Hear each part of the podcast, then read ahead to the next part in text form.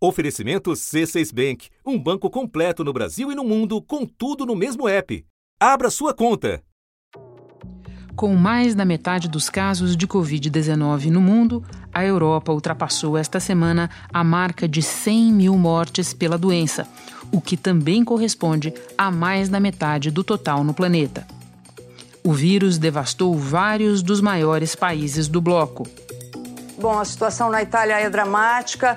Um médico deu um depoimento dizendo que, por falta de máquinas de respirar, estão tendo que escolher quem tratar, como na guerra. A Espanha acordou com ruas vazias, vazias. Cheios estão os hospitais e as funerárias. O sistema de saúde no leste da França e da região de Paris já dá sinais de saturação. Certo é que o número de vítimas segue subindo. Foram 888 mortes registradas em hospitais nas últimas 24 horas, com o Reino Unido acima da marca de 15 mil. Mas o estrago não é homogêneo.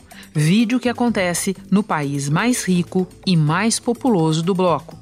Na Alemanha, o país está conseguindo manter um número baixo de mortes em comparação a outros países europeus, apesar de ter mais de 100 mil casos. E também num outro, menor em área e PIB, colado à destruída Espanha. Portugal é considerado hoje um bom exemplo de controle ao avanço do coronavírus. Os portugueses seguiram à risca as recomendações da Organização Mundial da Saúde logo no início da pandemia.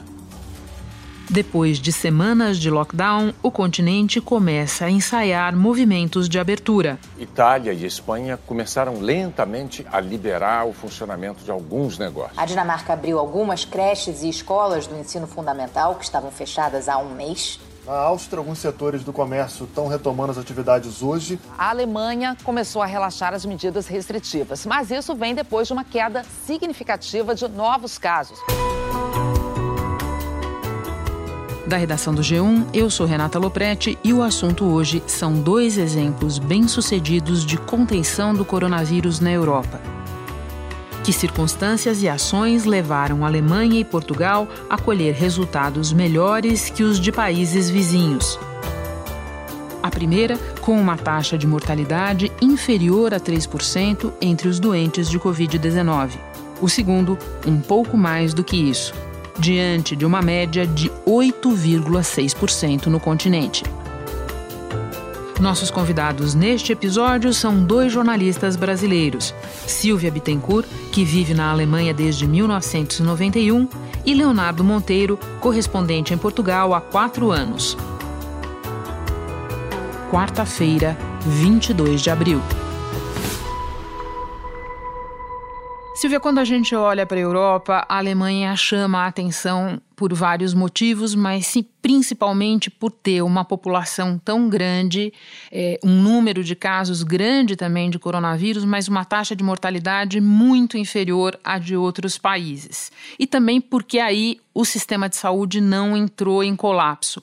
A nossa conversa vai ser basicamente para investigar com você por que que isso aconteceu. E um dos fatores que mais são apontados é o fator do tempo. A Alemanha confirmou o primeiro caso poucos dias depois da França. Tem gente que nem se deu conta disso. É, e a transmissão local, aquela chamada transmissão comunitária, demorou mais tempo para começar aí. Você pode nos lembrar um pouco da cronologia? Como é que foi? Então, Renato, o primeiro caso realmente na Alemanha foi registrado no final de janeiro. Na verdade, poucos dias depois desses casos anunciados na França, que foram os primeiros na Europa. Aqui, o primeiro caso aconteceu numa firma da Baviera a reação das autoridades para isolar o lugar foi rápida. Um grupo de 40 cientistas refez todo o caminho do contágio. Ao todo, 16 pessoas foram infectadas na empresa. A Alemanha já vinha acompanhando muito a evolução do novo coronavírus na China e, a partir deste primeiro caso na Baviera, as autoridades já tomaram algumas medidas, como aumentar a produção de testes. A capacidade total de testagem passa de 70 mil por dia. 20 mil por milhão de habitantes. E a primeira-ministra promete ainda aumentar a testagem.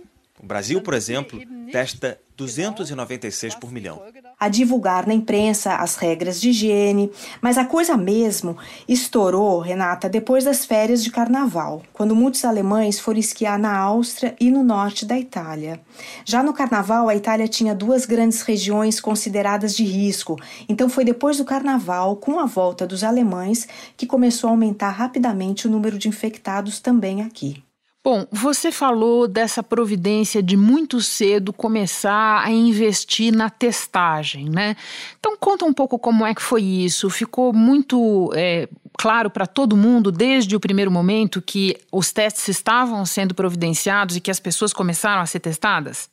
Sim, isso ficou muito claro. A Alemanha começou a testar é, muito cedo. Uh, as autoridades também começaram a rastrear os casos suspeitos. Os cientistas cruzaram informações do calendário de atividades dos funcionários infectados com uma análise do genoma do vírus encontrado no exame de cada um. Assim, conseguiram determinar a exata ordem e local do contágio deles. Os médicos passaram a dar alta para os pacientes em estado menos grave e passaram a reservar leitos normais de UTI para futuros pacientes do corona. Essa reorganização acho que foi assim super importante. Mas na primeira quinzena de março, o número de infecções aumentou muito e foi quando a Merkel fez aquele discurso forte dizendo que essa seria a pior crise já vivida no país desde a guerra.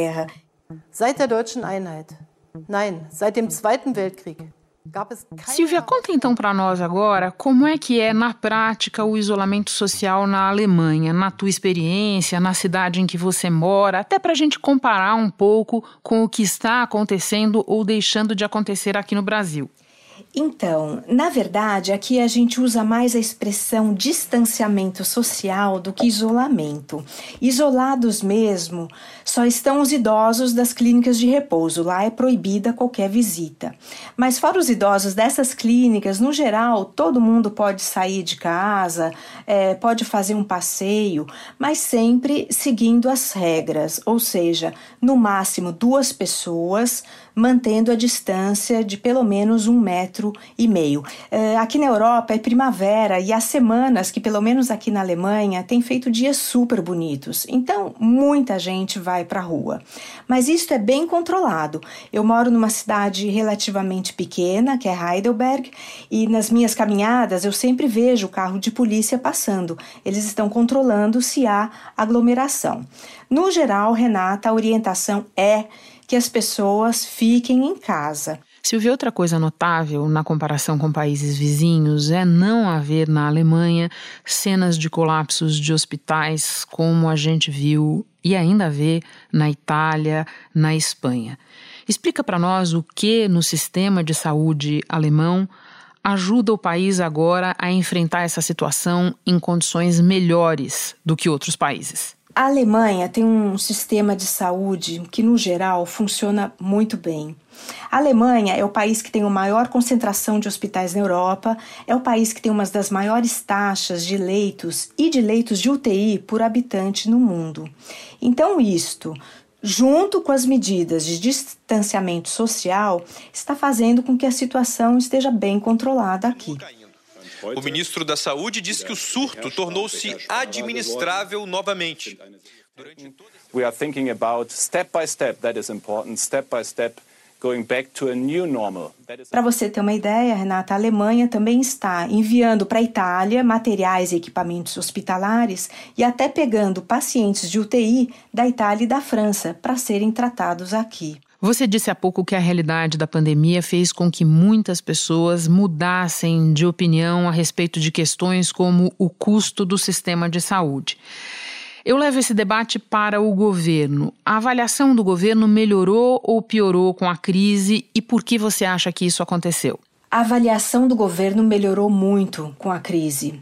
É, eu até diria que a Angela Merkel é, nunca foi tão popular nos últimos tempos como agora. Todo mundo sabe que ela vai deixar o governo, ela já deixou a presidência da CDU, do partido dela. Uh, e ela está muito, muito bem avaliada. Uh, nessa questão da gestão da crise, eu acho bem interessante porque a situação é muito diferente do Brasil.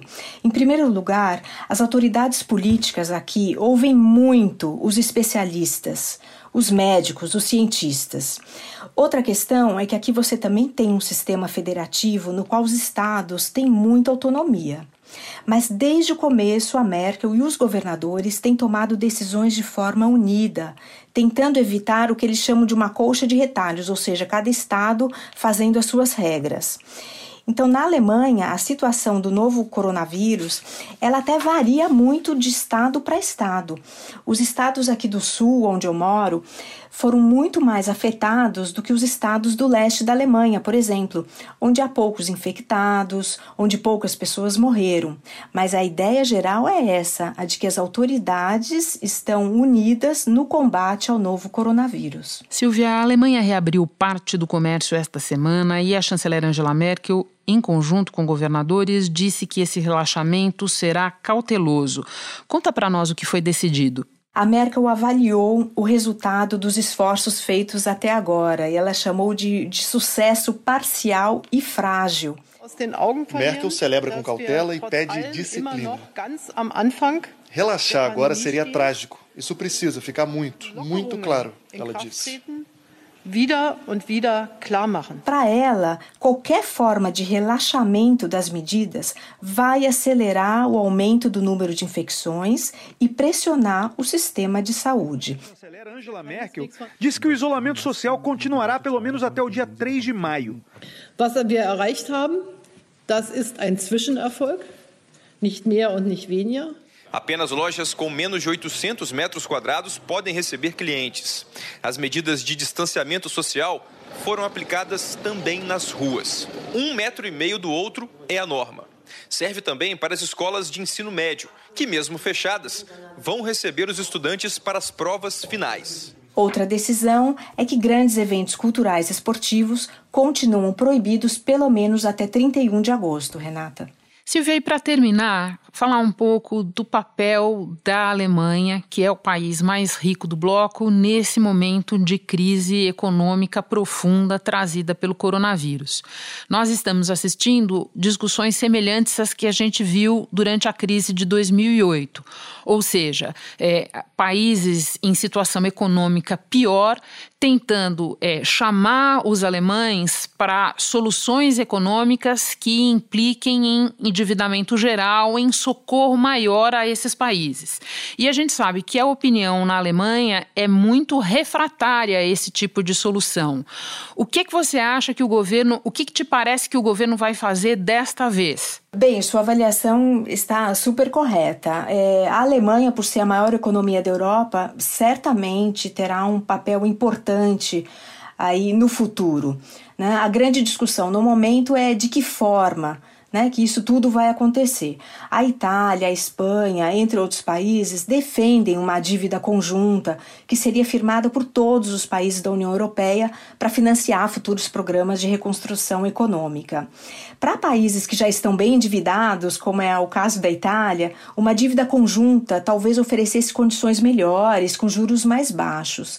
Mas a Alemanha sempre foi muito conservadora no que se refere às regras vigentes para a zona do euro. Ela sempre foi contra essa história de dívida conjunta, temendo desestabilizar economicamente a região. Então, o que a Alemanha geralmente defende são programas de ajuda financeira, de combate ao desemprego, dos quais ela certamente terá uma grande participação. Por exemplo, a Alemanha apoiou muito este último pacote de urgência de 500 bilhões de euros. Na verdade, é uma discussão antiga que sempre volta à tona em época de crise. Silvia, eu agora vou conversar com o Leonardo Monteiro, mas antes me despeço de você e agradeço por todas as informações. Bom trabalho em segurança para você aí. É isso aí, eu que agradeço, Renata. Leonardo Portugal registrou os primeiros casos de coronavírus no começo de março e no mesmo mês decidiu fechar a fronteira com a Espanha. Hoje a situação dos dois países é completamente diferente.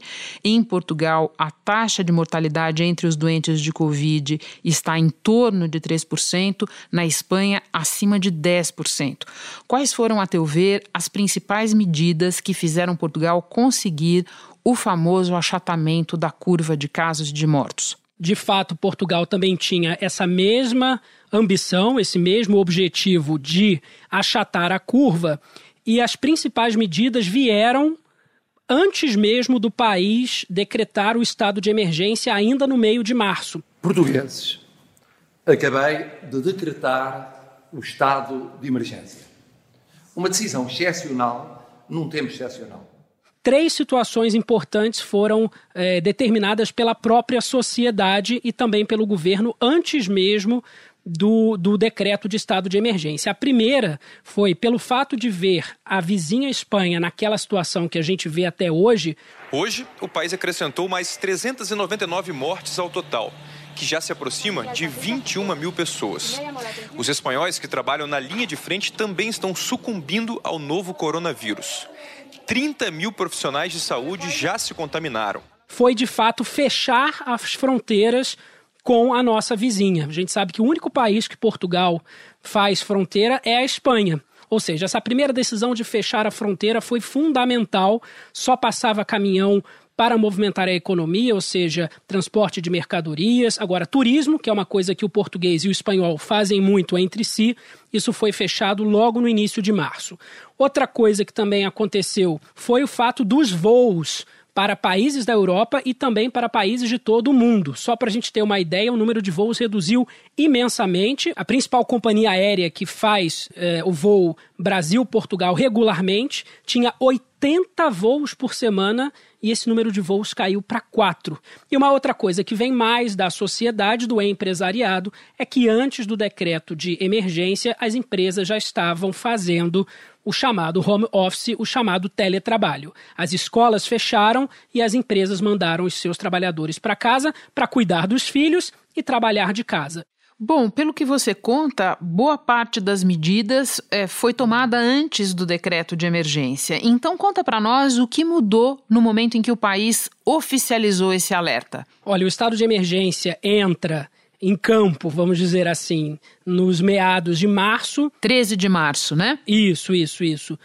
E ele veio para destravar toda uma questão burocrática de governo, em termos de pacotes econômicos, ajudas europeias e também para facilitar algum tipo de mecanismo para empresas e trabalhadores. A gente pode falar aqui de maneira muito prática, na cidade de Lisboa, com o decreto de estado de emergência, houve aí uma facilitação para adiamento de pagamento de aluguéis, as pessoas não podem ser despejadas. A gente sabe que aqui na Europa tem o costume de financiar muitos imóveis. As pessoas vão ganhar mais tempo para pagar as suas dívidas. Não há um perdão, mas há um adiamento e, claro, também há uma ajuda para as empresas. Eu destaco aqui é, um mecanismo que está sendo utilizado do layoff. O que, que é o layoff? Né? As empresas é, não demitem os seus funcionários e os funcionários recebem 66% do salário. Mas como é que é pago esses 66% do salário? 33%, metade pelo governo e a outra metade desses 66% pela empresa. Se a empresa aderir a esse mecanismo chamado de layoff simplificado, essas empresas não podem depois demitir esses funcionários. E o número mais atualizado é que de mais de 82 mil empresas aqui de Portugal, a gente sabe que é um país pequeno, com 10 milhões de habitantes, 82 mil empresas já aderiram a esse mecanismo, Renata.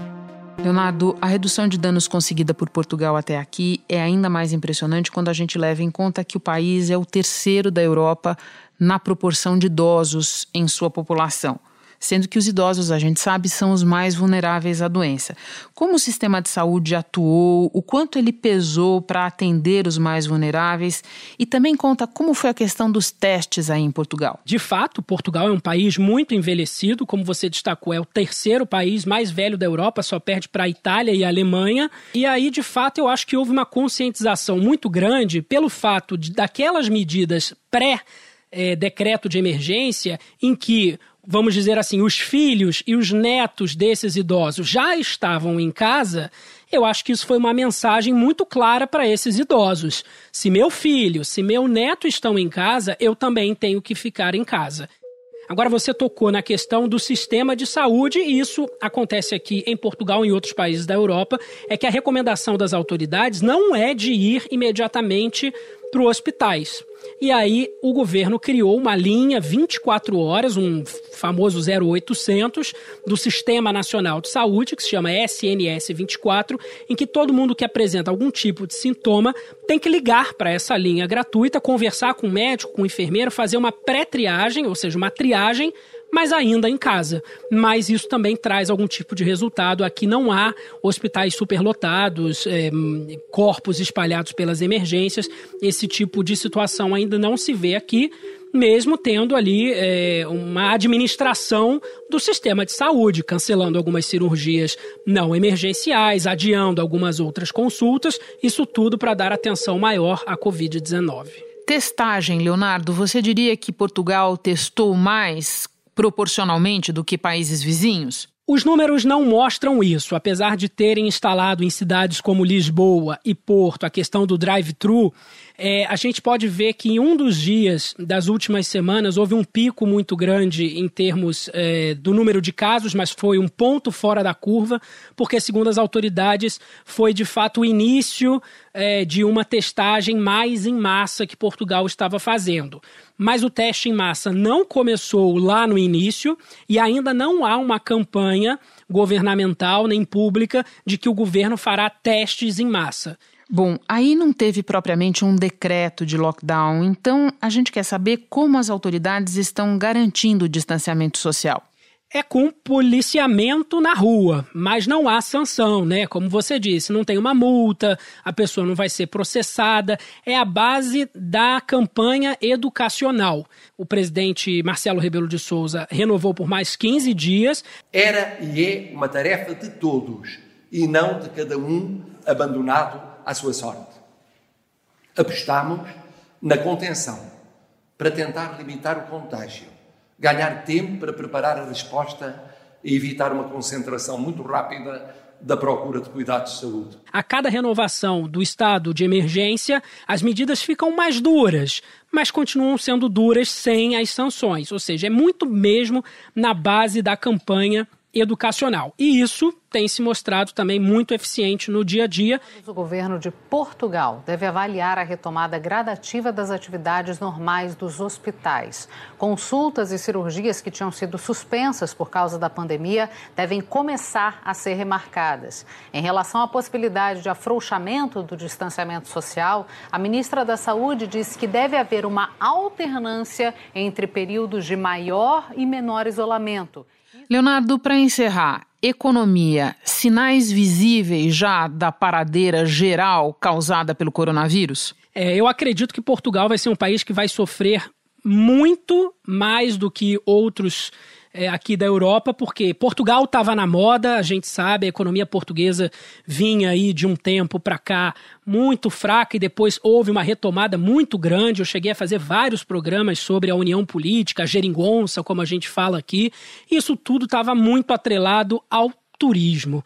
E a gente sabe que as pessoas, quando é que elas vão poder voltar a viajar, né? Mesmo depois disso tudo aberto, de tudo, a vida voltar ao normal, acho que o turismo vai ser uma coisa que as pessoas vão deixar um pouco para depois, né? Vai ser uma recuperação muito lenta. O governo garante, Renata, que não vai haver austeridade, que é uma palavra que deixa todo mundo aqui em Portugal desesperado, porque houve um tempo de austeridade ali entre 2008 e 2014 que deixou o país realmente muito. uma, uma, uma nuvem negra no país e para os trabalhadores principalmente. Já há é, pacotes econômicos, tanto do governo como da União Europeia. Agora tem um cálculo interessante aqui, que a pandemia custa 45 milhões de euros por dia aqui para Portugal. É um número realmente que assusta e se a gente for é, e se a gente não, não enxergar esse fim do túnel, como o presidente já diz que já há uma luz no fim do túnel e ele espera que essa seja a última renovação do estado de emergência, cada dia gastar 45 milhões de euros não é fácil para ninguém. Para ninguém mesmo. Leonardo, muito obrigada pelas informações, por descrever o quadro todo para nós. Bom trabalho em segurança para você aí. Obrigado, um abraço a todos. E mais um lembrete: também animais de estimação precisam de cuidados especiais durante a quarentena. Se você precisar levar o seu cachorro para passear, procure lugares mais isolados e mantenha a distância recomendada de pelo menos um metro e meio de outras pessoas e também de outros animais. Quando voltar da rua, lave bem com água e sabão não só as suas mãos, mas também as patas do seu pet. E lembre-se de limpar regularmente os brinquedos e a área onde ele dorme.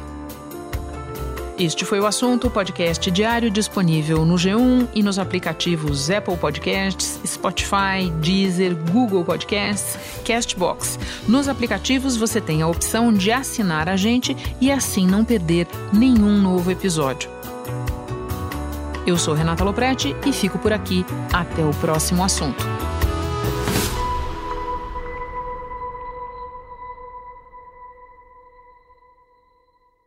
Você no topo da experiência financeira que um banco pode oferecer. Escolha um banco completo no Brasil e em qualquer lugar do mundo. Abra sua conta no C6 Bank.